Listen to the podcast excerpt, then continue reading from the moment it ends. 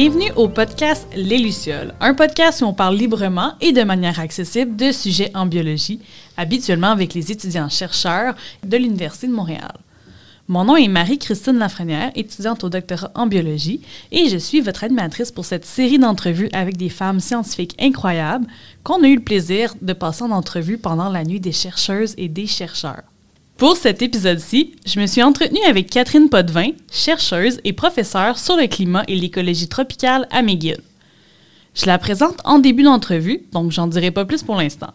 Mais ce que je peux vous dire, c'est que si je peux accomplir ne serait-ce que la moitié ou même le quart de ce qu'elle a accompli, je serais extrêmement fière de mon parcours.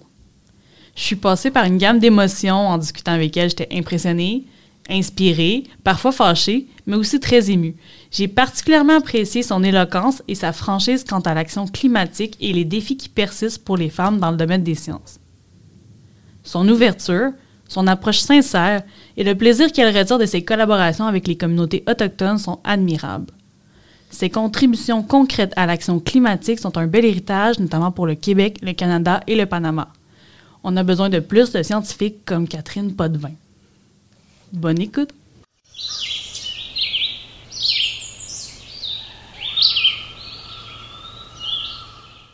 Catherine Potvin, bienvenue au podcast Les Lucioles. Bonsoir. Vous avez un CV assez impressionnant, puis je vais tâcher de vous présenter euh, au public des Lucioles avec justesse, mais c'est vraiment un, réel honneur de vous avoir parmi nous pour euh, cet épisode spécial qu'on fait pendant la nuit des chercheuses et des chercheurs au Jardin botanique. Euh, Catherine Potvin, vous êtes biologiste, experte du climat et de l'écologie tropicale. Vous avez complété votre baccalauréat et votre maîtrise en biologie à l'Université de Montréal, puis votre doctorat aussi euh, en botanique à l'Université de Duke en Caroline du Nord, et même un post-doctorat en biostatistique à l'Université de Montréal. Aujourd'hui, ben, vous détenez une chaire de recherche à l'Université McGill qui a pour grande thématique les changements climatiques, le cycle du carbone, la biodiversité et les forêts tropicales, ce qui vous amène à travailler activement à la recherche de solutions aux changements climatiques. Dans votre travail, vous adoptez une approche de sciences collaboratives et de co-création et de connaissances avec les communautés autochtones, plus spécifiquement au Panama. Je dois aussi mentionner votre chapeau comme actrice de changement social, environnemental et politique, autant au Québec, au Canada qu'à l'international.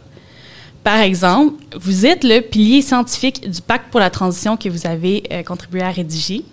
Vous menez présentement l'initiative des dialogues pour un Canada durable qui vise à produire un plan national pour l'action climatique. Vous avez été négociatrice pour le Panama à la Convention cadre sur les changements climatiques des Nations unies. Ça, c'est juste pour nommer quelques exemples, mais la liste est bien longue et euh, je dois m'en tenir à ça si on veut avoir le temps de vous poser plein de questions croustillantes. Finalement, j'ai aussi appris pendant mes recherches que vous avez un baccalauréat en musique, donc en chant classique, que vous êtes mère et grand-mère et que vous vous déplacez toujours à vélo. Est-ce que j'ai oublié quelque chose d'important? Peut-être. Oui, quand même. Je pense que ça vaut la peine de le mentionner, que le gouvernement du Québec s'est doté d'un comité consultatif sur les changements climatiques pour euh, donner des avis au ministère de l'Environnement, au ministre de l'Environnement, et je suis membre de ce comité-là. Donc, j'ai aussi euh, une action euh, au Québec. Ça, c'est récent? le comité, ça fait un an qu'on travaille un ensemble. An. Parfait. C'est bon à savoir. Ça s'ajoute parmi une de vos plusieurs contributions assez importantes au niveau des, des changements climatiques et de l'environnement au Québec et euh, dans le monde. Donc, je vais commencer avec ma première question. Euh, est-ce que vous pouvez me détailler les grands axes de votre recherche? Je pense que je suis depuis. Des fois, je dis que je suis tombée dedans quand j'étais jeune, comme euh, Obélix dans la potion magique, mais moi, je suis tombée un petit peu par hasard dans les changements climatiques pour mon doctorat. j'ai travaillé à l'Université Duke et mon patron de doctorat son financement, c'était pour les changements climatiques, qui était quelque chose en 1980 qui m'attirait pas du tout. Et euh, en fait, lui était nettement plus visionnaire que moi. Euh, moi, ce qui m'intéressait, c'était euh, l'adaptation des plantes à la température. Puis il m'a dit, oui, mais bon, si tu vas travailler sur ça, il va falloir que tu travailles sur ça dans le cadre des changements climatiques. Et depuis ce temps-là, je suis, disons, préoccupée et, et, je cherche des solutions. Donc, c'est la recherche de savoir comment on avance Peut-être parce que ça fait des décennies que je comprends ce problème-là. Alors, c'est sans doute la base fondamentale de ma recherche. Puis, euh, si on... Bon, je ne suis pas ingénieur, hein, donc je ne peux pas travailler sur le développement de nouveaux modes de transport. Je ne suis pas sociologue, je ne peux pas travailler nécessairement sur comment les gens se comportent.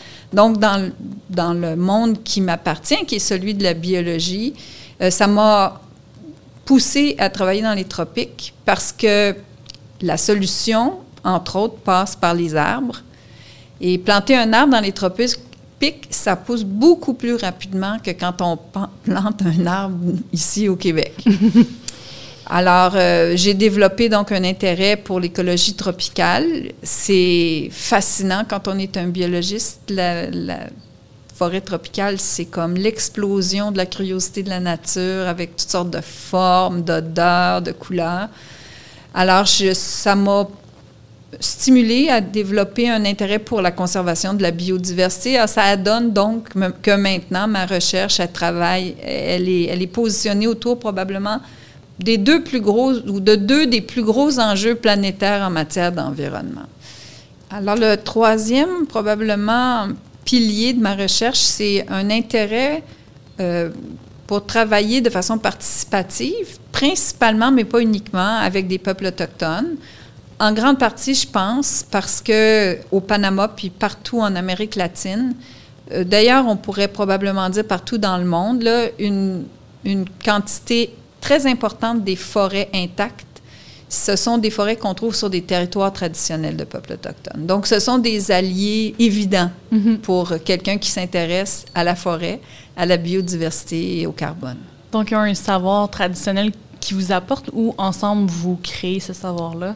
Un peu des deux, je pense. En fait, moi, je pense que ce qui, est, ce qui moi, ce qui m'intéresse, c'est que moi, j'arrive avec mon propre savoir, qui est un savoir valable, mon mm-hmm. savoir de scientifique. Eux autres, ils ont une façon très différente d'appréhender les réalités.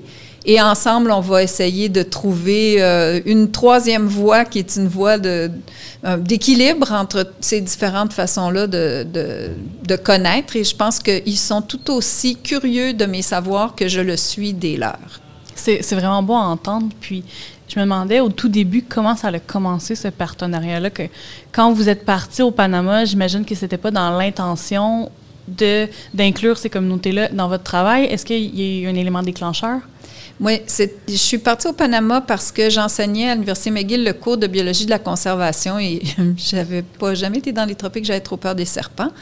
Mais une fois que tu commences à enseigner en disant la moitié de la biodiversité terrestre est dans les tropiques, si tu veux vraiment en parler de façon avec un petit peu plus d'expérience, je pense que ça s'imposait.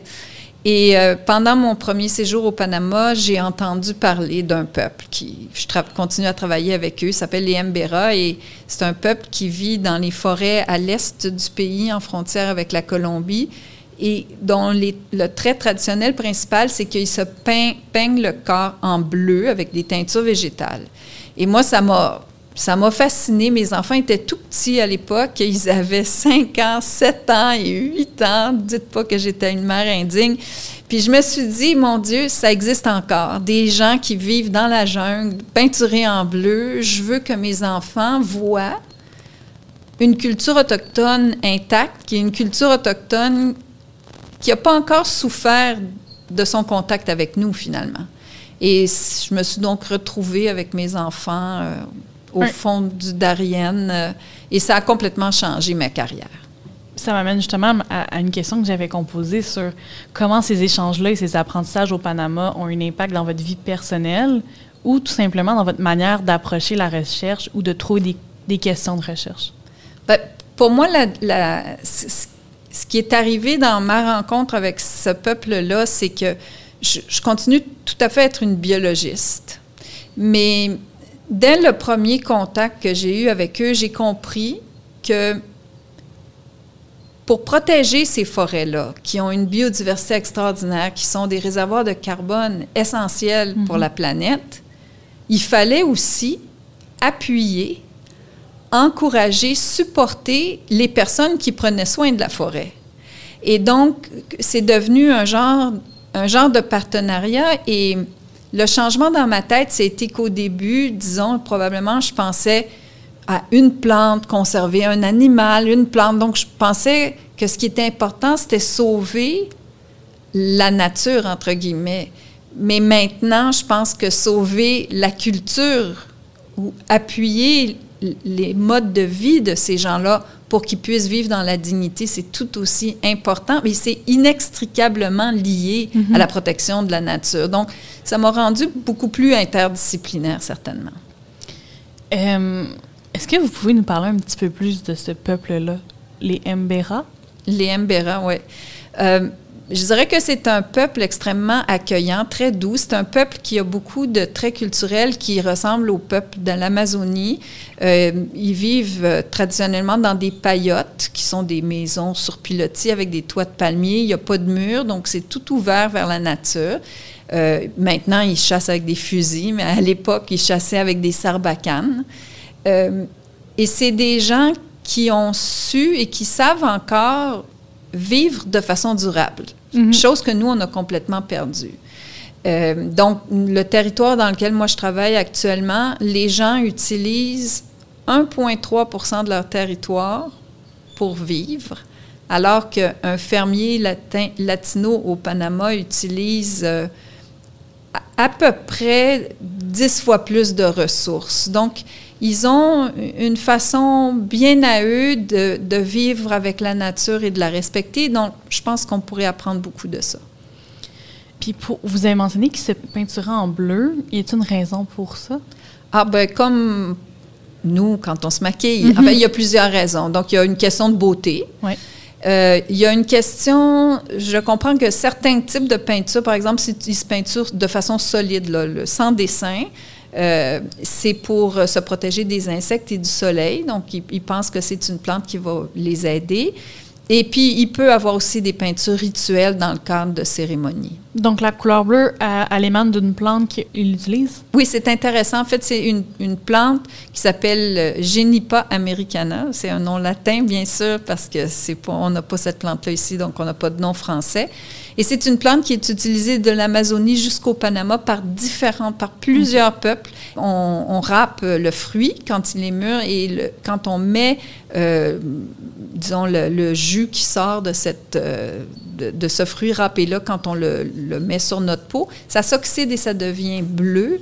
Et les, les peintures, euh, les dessins restent un bon trois semaines. Un bon trois semaines. J'ai justement vu cette photo euh, une photo de vous dans la salle des portraits à la nuit des chercheurs que vous arborez euh, cette peinture bleue-là pendant trois semaines. Donc, le temps où vous êtes revenu au Québec avec cette peinture-là, vos enfants, comment tout ça a été perçu selon vous par l'entourage ou est-ce que vous étiez juste heureuse d'avoir cette peinture-là sur le corps comme un tatou comme on aborde aujourd'hui? Bien, probablement que la première fois où je me suis fait peinturer, ça devait être en 1993. Bon, à l'époque, c'est sûr que quand je suis sortie de la forêt peinturée en bleu, tout le monde me regardait comme si j'étais une extraterrestre. Au Panama aussi, parce que c'était pas. Les gens n'étaient pas euh, très familiers avec ça. Euh, moi, je me suis fait peinturer, je me fais toujours peinturer. Bon, je trouve ça très beau. Puis on me l'offre. Les gens disent Veux-tu qu'on te peinture? Donc, pour moi, ça fait partie d'un échange. Si les gens t'offrent de faire ça, ben, mm-hmm tu le fais. Et, en plus, moi, je trouve ça très beau. J'ai toujours aimé ça, beaucoup. J'aime encore ça. Euh, et moi, je pense, mais peut-être que je me trompe, on veut toujours raconter une histoire dans laquelle on devient le héros, mais que le fait que moi, à l'époque, il y a longtemps, je trouvais ça beau, puis j'en parlais avec plaisir, puis ça me faisait plaisir de me peinturer et d'aller en ville peinturer je pense que ça a été un ingrédient pour certaines personnes pour leur redonner une fierté dans ces traits culturels-là qui sont à eux. Mm-hmm. Maintenant, euh, les Mbera sont fiers et portent leur peinture et on en voit des femmes peinturées en ville. Mais à l'époque, quand moi j'ai commencé à travailler là-bas, c'était absolument pas le cas. Personne osait, ils trouvaient le, vraiment la perception, c'était c'est retardé, tu vas pas faire ça. Puis moi je disais, mais non, c'est beau, c'est magnifique, c'est extraordinaire, tu sais. Alors, je pense que quand on est en contact avec des cultures, il y a toutes sortes de façons d'interagir. Puis pour moi, ça a été euh, quelque chose de plaisant à faire. Et, maintenant, ça me fait plaisir de voir que on en voit partout de cette peinture-là. Donc maintenant, au Panama, ça surprend personne. Puis quand je reviens au Québec, il y a tellement de gens tatoués que ça ne surprend plus personne non plus. C'est vraiment une belle histoire aussi de, de, de voir l'évolution aussi de la réappropriation de leur culture, puis dans les yeux des autres, peut-être qu'il y a quelque chose qui a changé. Euh, puis je trouve que cette ouverture-là, puis cette sensibilité-là, elle est nécessaire, quand, surtout quand on travaille avec des gens qui ont une culture différente. Euh, Est-ce que votre approche ou vos réalisations avec la communauté du Panama, la communauté Mbera, euh, et la protection de leur territoire, c'est applicable ici au Québec ou c'est transférable d'une certaine façon avec nos Premières Nations? Oui, je pense que c'est il y a beaucoup de leçons, beaucoup de, savoir-faire que moi j'ai eu le privilège d'apprendre au Panama qui sont tout à fait pertinentes. Et euh, je suis aussi très chanceuse parce que je travaille aussi avec des communautés des Premières Nations au Québec. J'ai déjà travaillé aussi avec des Premières Nations au Canada, mais surtout au Québec. Et euh, c'est fou à quel point les il y a des caractéristiques culturelles qui se retrouvent. Parce que la première fois, euh, où j'ai été dans une communauté euh, d'une Première Nation au Québec. C'était la communauté de Kitchisake, qui est une communauté Anishinaabe dans la réserve de la faunique de la véranderie. En fait, la réserve faunique de la véranderie, elle est sur le territoire mm. Anishinaabe et pas l'inverse. Il mm-hmm. faut, quand même euh, remettre les, les, pendules à l'heure. Et j'étais avec des Mbera. Et donc, on est arrivé, moi et des Mbera, dans la communauté de Kichisake. C'était fascinant parce qu'on était invité chez une dame, puis elle était en train de nettoyer des, griffes d'ours pour faire un collier. Et la femme Mbera avec qui j'étais a immédiatement pris les griffes et elle savait exactement comment les nettoyer. Là-bas, c'est des griffes de jaguar, mais là, ici, c'est des griffes d'ours, mais le geste était le même. Et euh, ça m'avait beaucoup frappé, cette euh, communauté d'esprit-là qu'il y avait entre les peuples d'ici et de là-bas. Puis j'ai été, euh, j'ai collaboré à, mettre en marche des échanges, justement. On a reçu au Panama euh, des gens des Premières Nations du Québec et on a amené au Québec des gens des Premières Nations du Panama. Parce que je pense aussi que si nous, on aime voyager pour voir qu'est-ce qui se passe ailleurs, euh, ces gens-là aussi, ils aiment voyager pour voir qu'est-ce qui se passe ailleurs. Absolument. Puis je pense que c'est quelque chose que vous, vous pouvez totalement être. Bien, vous êtes fier je le sens, je l'entends, je vous vois parler de ça, puis c'est contagieux.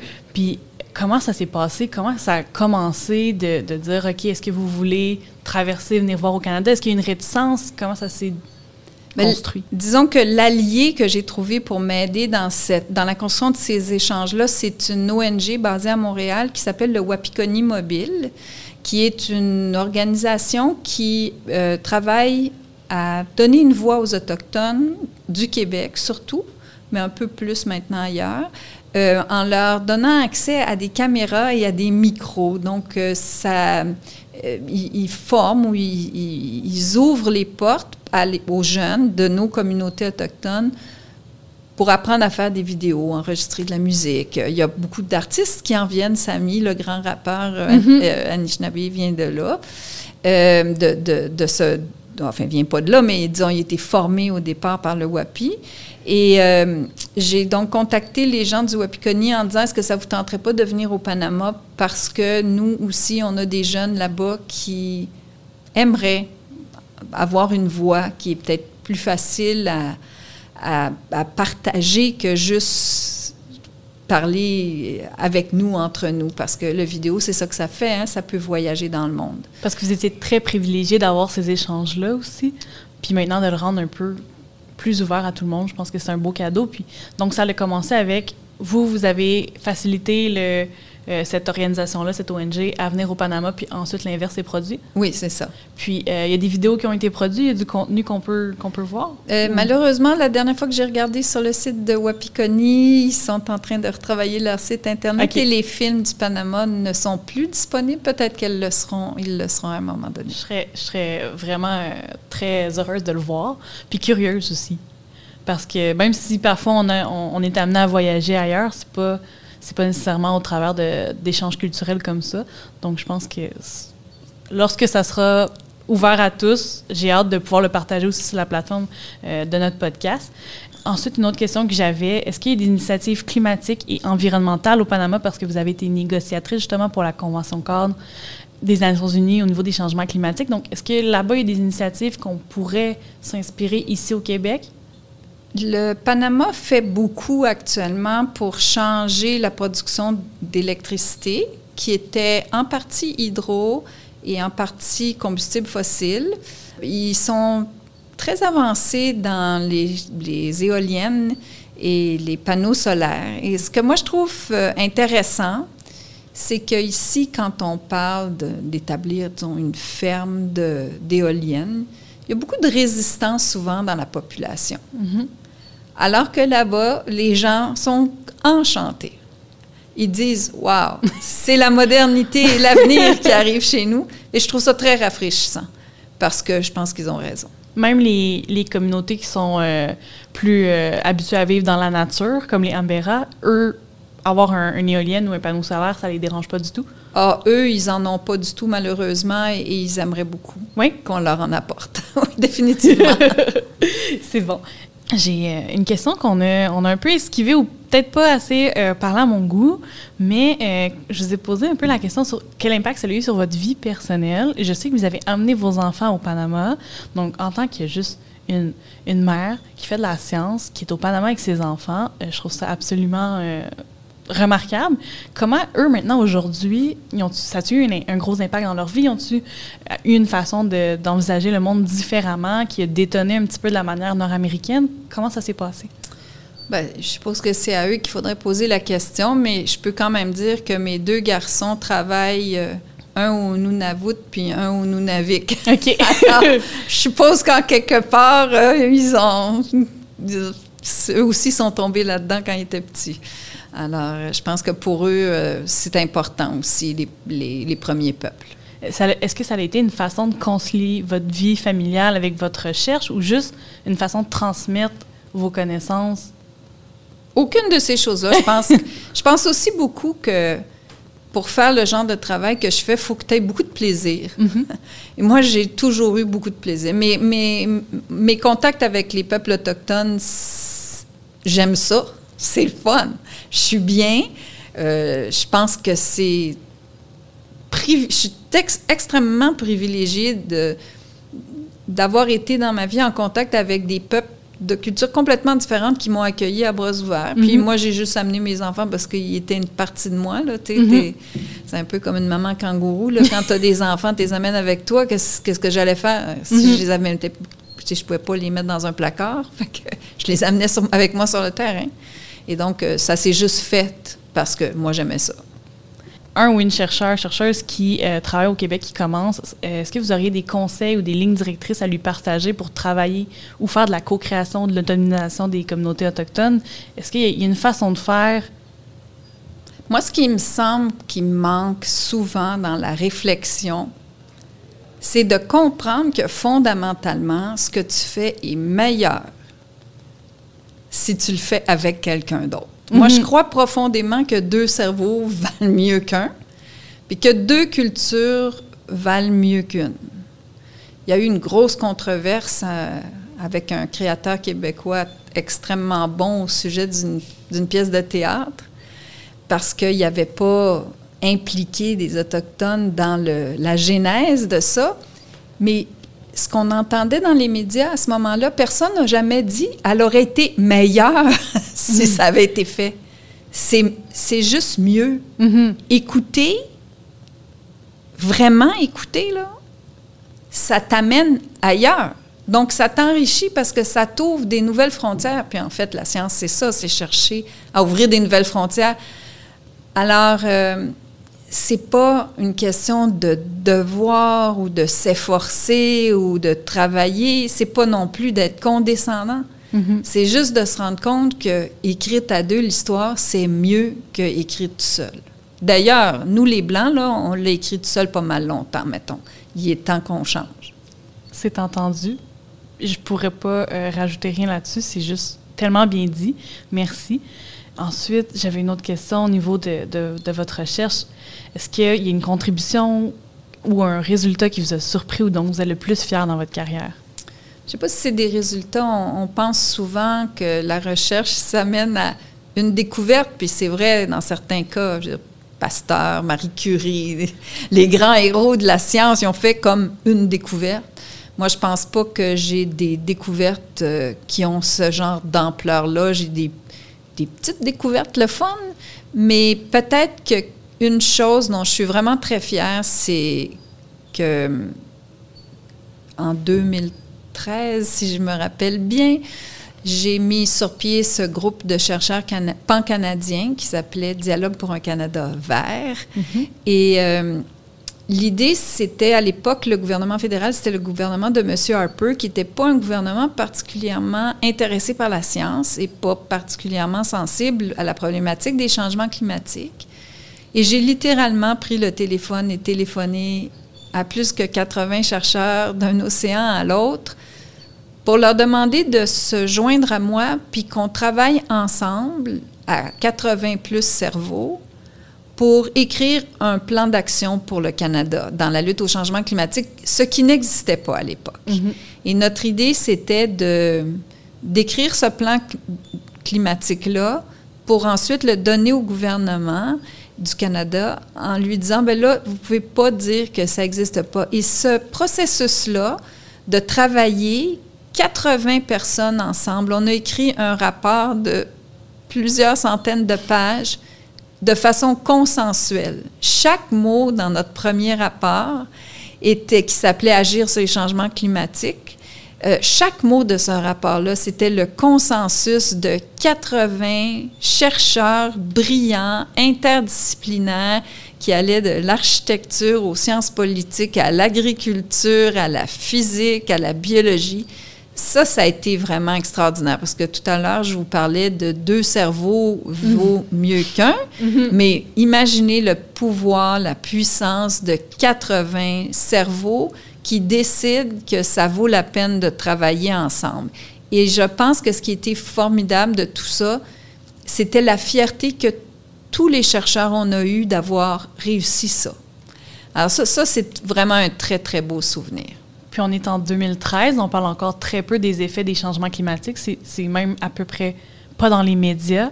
Non, c'est à peu près pas dans les médias. D'ailleurs, c'était fascinant parce que on a cherché à l'époque à engager euh, une personne en relations publiques pour nous aider. puis elle, elle, nous a répondu en anglais I cannot risk my career helping you. Je peux pas euh, risquer ma carrière à vous aider.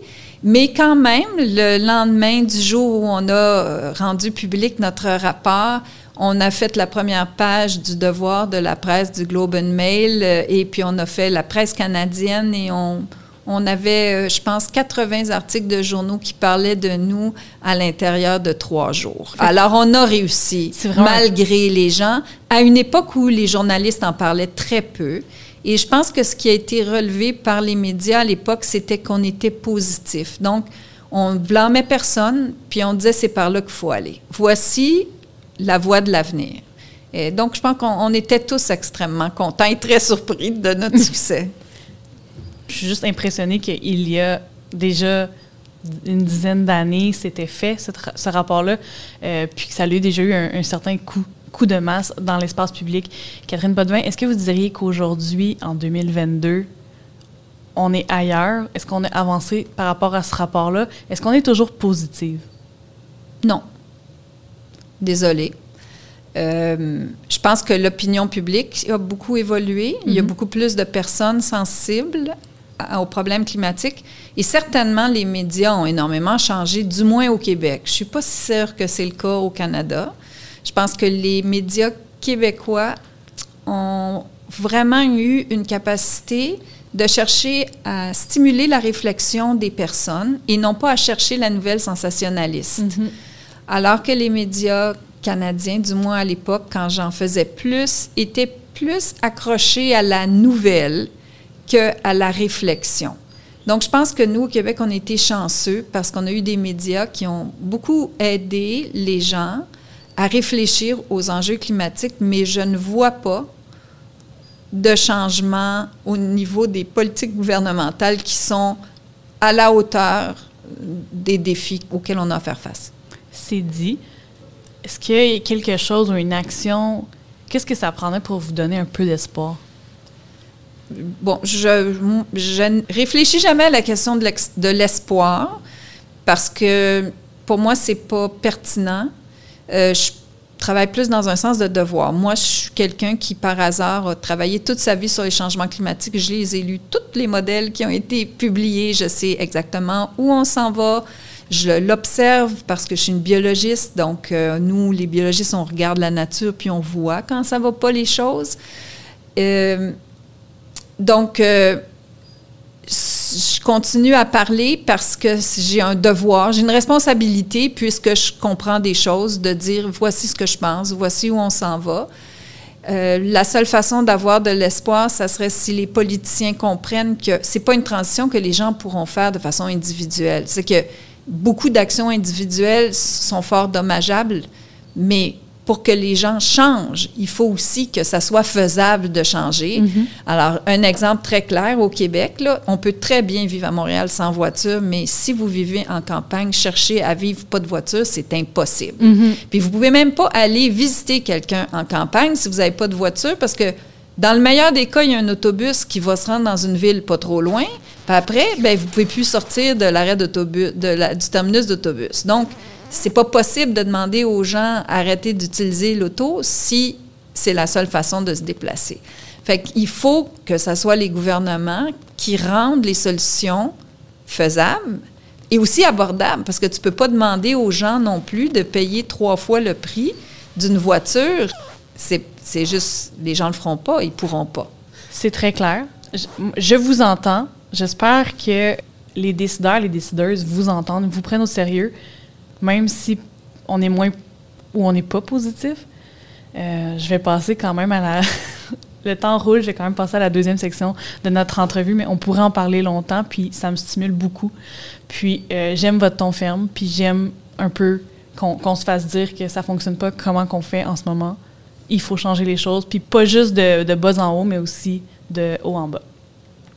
Donc, notre épisode spécial de la Nuit des chercheuses et des chercheurs a quand même pour thématique les femmes et les sciences. Donc, mes prochaines questions vont aller dans ce sens. Mais je vais essayer de vous réintroduire dans ce contexte. Catherine Potvin, parce que vos réalisations en tant que chercheur, tout simplement, sont exceptionnelles. Vous allez bien au-delà de votre mandat de professeur. De plus, vous êtes illustré dans un domaine majoritairement composé d'hommes, surtout à un moment où encore très peu de femmes accédaient à des postes de grande responsabilité comme professeur d'université. D'ailleurs, je tiens à le mentionner, mais vous êtes la première femme et l'une des deux seules à ce jour à avoir reçu le prix Miroslav Romanovski de la Société royale du Canada pour votre contribution significative dans la résolution de problématiques environnementales. Ou plus récemment, en 2021, vous avez reçu la médaille Sir John William Dawson pour vos contributions importantes qui sont soutenues dans la recherche interdisciplinaire. Donc, félicitations pour toutes ces distinctions-là. Il y en a plusieurs, j'ai- sont vraiment nombreux. J'ai j'ai de la misère d'en choisir que deux. Puis merci pour votre travail aussi. Ma première question par rapport aux femmes et les sciences, ce serait euh, si vous aviez des mentors femmes qui ont agi euh, comme mentors dans votre parcours académique ou s'il y a des modèles historiques qui vous ont inspiré dans ce domaine-là ou qu'on devrait connaître? Bien, évidemment, Marie Curie, euh, c'est quand même, la femme scientifique qui a fait des choses extraordinaires, puis qui a permis à tellement d'autres femmes de se dire, ben dans le fond, pourquoi pas moi? Alors, c'est sûr que Marie Curie, c'est quelqu'un pour moi, puis c'était d'ailleurs à elle que j'ai dédié ma thèse de maîtrise. Donc, ça veut dire que depuis très jeune, c'était une femme qui était un modèle, mais je dois dire que c'est un peu mon seul modèle parce que je n'ai jamais eu de professeur femme à partir du moment où je suis rentrée à l'université. Alors, euh, c'était pas un parcours euh, où euh, je pouvais regarder autour de moi et voir des femmes. Donc, j'en ai jamais eu. je peux pas dire que ça l'a beaucoup changé encore parce que les professeurs ils restent en poste assez longtemps. Je pense pas que j'en ai plus d'un ou plus d'une. Donc ça change tranquillement, mais vraiment accéder à ces postes-là, comme par exemple vous, vous êtes chercheur maintenant à l'université McGill, c'est encore un enjeu si je peux dire, mais je pense que c'est bien soulevé qu'on a eu peu de mentors ou peu euh, de personnes qui, nous ont euh, aidés à cheminer dans le parcours. Au-delà de ça, euh, dans tous les modèles scientifiques féminins qui sont mis de l'avant, peu encore sont des, femmes qui ont, aussi une famille, qui sont des mères. Je ne sais pas si vous aviez un mot à dire sur ce, ce- sujet-là ou sur la conciliation du travail de chercheur, de recherche avec la vie familiale. Oui, pour moi, c'est un mythe qui est extrêmement problématique. Je pense que dans certains milieux scientifiques, on, le, on en parle encore que c'est pas compatible d'avoir des enfants. Et euh, moi, j'ai même des collègues qui m'ont dit j'en ai jamais eu d'enfants parce que je pensais que ça se faisait pas. Puis là, je te vois, puis je me rends compte que ça se fait. pour moi, ça se fait ni plus ni moins comme avoir des enfants dans n'importe quelle profession. Euh, je pense que c'est un mythe peut-être entretenu pour garder une chasse gardée masculine. C'est, euh, je vois pas pourquoi, en fait, euh, tu peux pas avoir des enfants puis être un chercheur. Puis, à la limite, moi, j'avais beaucoup de liberté dans mon travail. C'est sûr que j'ai travaillé très fort dans ma vie, mais moi, ça m'est jamais arrivé d'avoir un enfant malade puis d'être obligé d'aller travailler, à moins de si ça tombait par malheur sur mes heures de cours cette semaine-là. Donc, il y avait, oui, beaucoup de pression dans mon travail, énormément de pression, mais aussi une grande liberté. Mm-hmm. Et euh, je pense que cette liberté-là m'a facilité d'être une mère. Et moi, j'ai des amis qui ont fait des carrières euh, dans les affaires, en, en droit, puis c'était pas plus facile, hein? Ah, mm-hmm. Sauf que en sciences, oui, c'est vraiment, on, on, entretient ce mythe-là et c'est une, une fumisterie je trouve ça beau de vous entendre dire ça, puis inspirant à la fois parce que je, c'est un peu l'impression que j'avais dans la recherche, tôt dans mon, dans mon âge euh, en tant que, que, biologiste-chercheur au doctorat, euh, que ça allait euh, réduire notre productivité ou diminuer, ou que ça allait nous donner une, une année de retard, par exemple. Donc, je trouve, je trouve ça fun à, défaire comme mythe. Oui, bien, je pense que c'est vraiment, c'est vraiment, c'est très, très malheureux, cette perception-là, parce que ce que ça fait, c'est qu'il y a beaucoup de jeunes femmes pleines de potentiel, brillantes, qui disent, ben, dans le fond, je veux pas le faire parce que je veux aussi une famille. Mais je vois pas vraiment pourquoi tu peux pas avoir une famille puis faire ça. fait que c'est, je faut que tu t'organises. Moi, j'étais bien organisée. J'avais une extraordinaire gardienne. Tu sais, elle était fantastique. C'est comme ma seconde femme. C'était ma femme au foyer, là. Et heureusement pour elle, j'en serais, je serai toujours reconnaissante. Donc, mais, je veux dire, les femmes sont capables de s'organiser. On n'est pas toutes nounounes, là. Fait que mais, mais ça, ça, reste, ça reste une barrière parce que les femmes ont de la misère à se projeter dans cet univers-là. Et moi, moi, je trouvais que mes enfants étaient portatifs, ils venaient avec moi. Puis mes enfants, je pense, étaient très fiers de ma carrière. Euh, j'ai jamais senti que ça leur causait des problèmes. Et bon, ils le diront, là, ils sont des adultes maintenant. Et euh, et c'est ça, je pense pas que c'était plus difficile que pour mes autres amis qui avaient d'autres genres de professions. Alors, je comprends en fait pas trop pourquoi ce mythe-là perdure. Parfait. Est-ce qu'il reste des moyens, sinon pour faciliter ou des moyens à prendre pour encourager les femmes dans la science, dans la recherche, des moyens à introduire pour faciliter cette conciliation-là qui peut être quand même être mise au défi? Mais je pense que ce qui est, c'est vraiment important des modèles féminins parce qu'on est aussi soumise à énormément de sexisme au quotidien. Euh, une appréciation moins bonne, on nous écoute moins, on valorise moins nos réalisations. On, fait, on sait très bien qu'on fait des choses, si un homme les faisait, tout le monde des portraits au nu en disant que c'est des génies, puis nous, ben, on dit ouais, bah, ouais. Donc, c'est quotidien, cette, euh, cette cette espèce de dévalorisation des, des, réalisations féminines. Et je pense que quand on a plus de femmes à tous les niveaux, un peu, ça aide à dire, ben c'est pas un comportement acceptable ou ce commentaire-là, il est déplacé ou c'est pas approprié. Et, donc, je pense que ça aide à donner de la confiance aux femmes de continuer. J'aimerais quand même mentionner une chose. Je pense que les femmes en sciences un problème qu'on a, c'est qu'on veut, puis je pense qu'en général, les femmes, on veut être des bonnes élèves. Hein? On veut se conformer aux attentes de l'extérieur. On est, et les attentes, bon, il y a longtemps, peut-être, mais encore maintenant, c'est d'être belle et te taire. Mais, donc, il y, a, il y, a, des attentes qu'on perçoit et on essaie de se conformer. Et je pense que ça devient très difficile pour les jeunes femmes en début de carrière. Parce que les jeunes femmes vont avoir tendance à enseigner trop, prendre trop de responsabilités administratives, faire trop de choses pour s'occuper de d'autres personnes.